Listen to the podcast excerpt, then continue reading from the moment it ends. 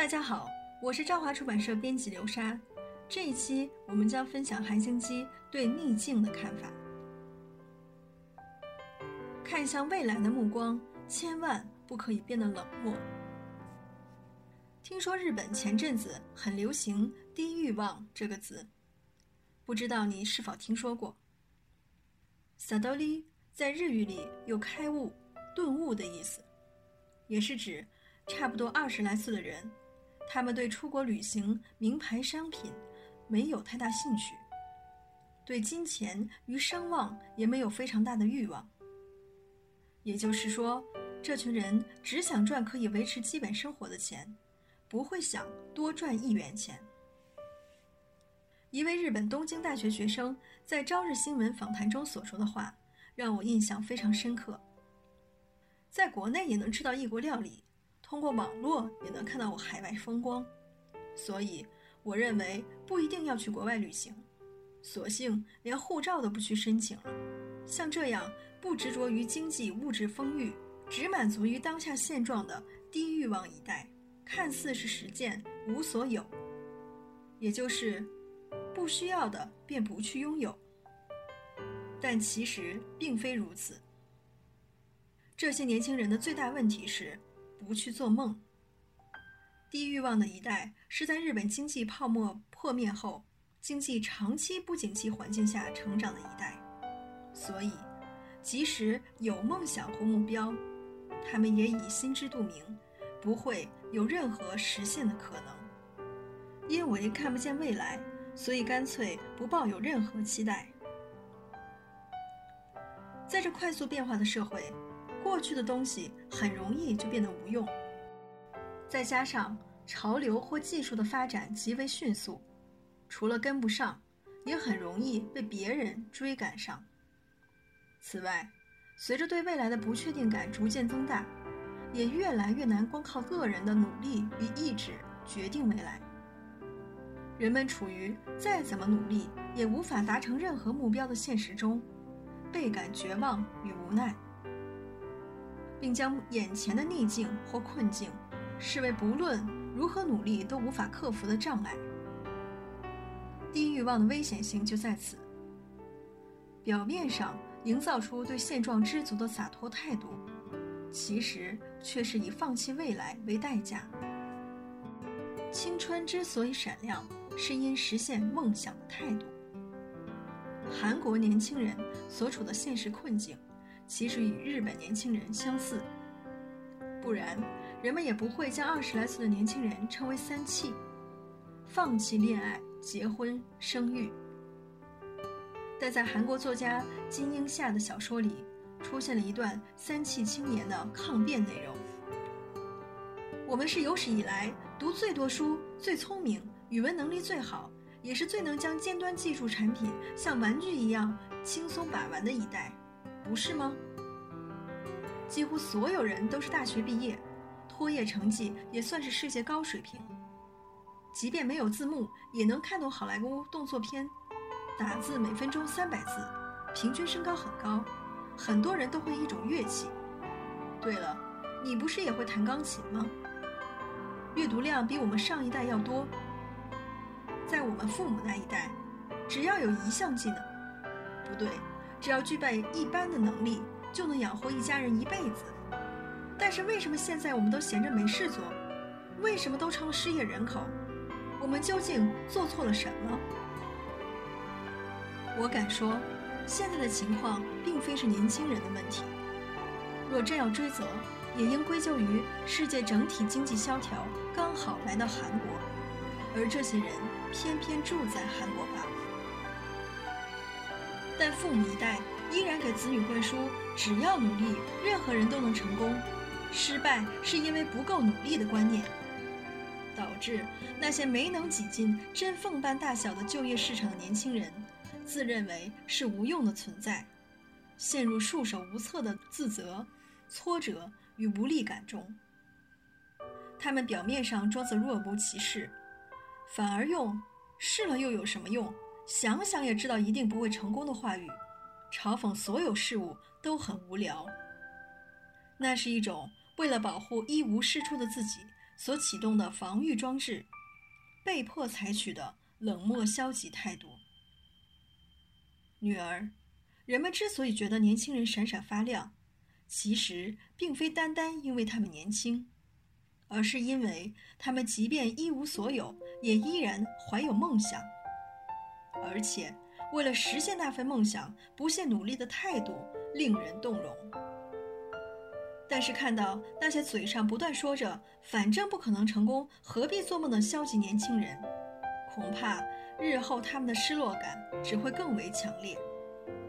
这些人永远不会知道的事实是，勇于突破困境、坚韧不拔的人，这辈子都在不断跨出他的那一步；而用冷漠、消极武装自己的人，一辈子都只会在原地打转。浑浑噩噩，什么都不愿尝试，只能成为一个什么事都做不成的废人。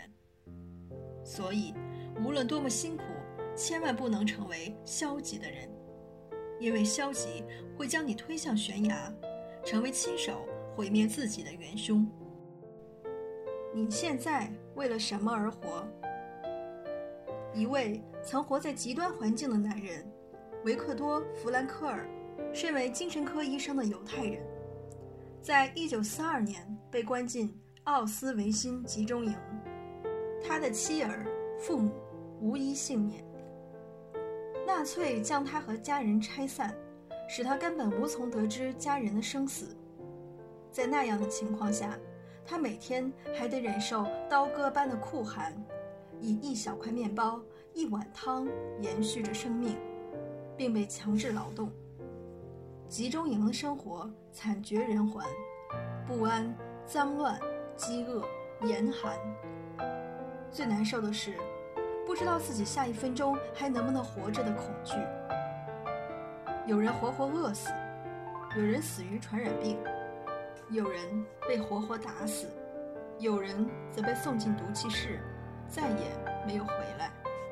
集中营里的俘虏被关久了，常常神志不清。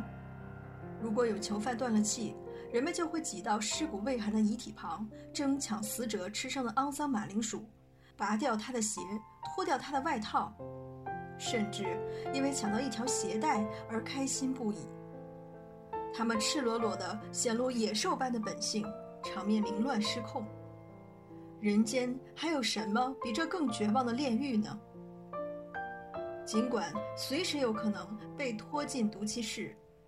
但当时的弗兰克尔仍让自己以一个准死者的角色，经历人类最煎熬的试炼，并领悟到，人永远不会被剥夺的最终自由。无论身在何处，我们都有权选择用何种态度面对。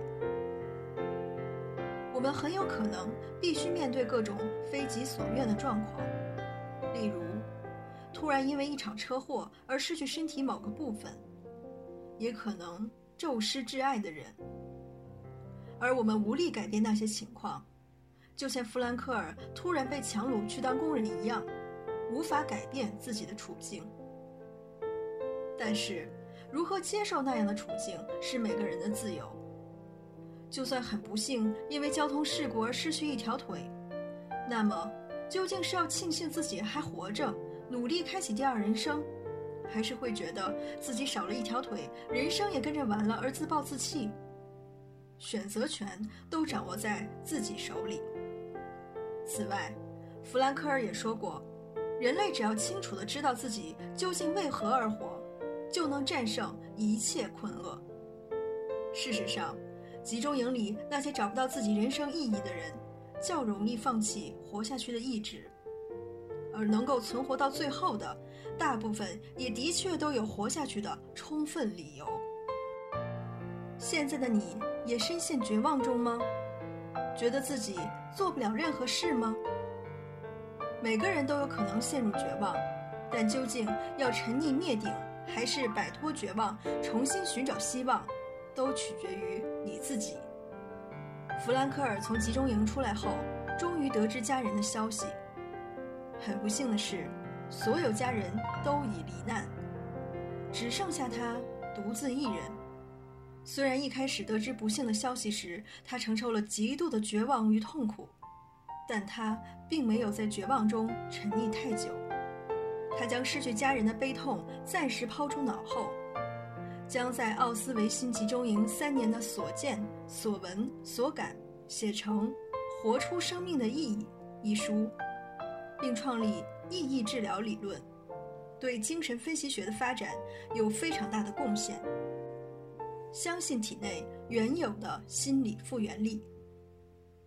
其实，说人生是一连串逆境与痛苦的组合也不为过。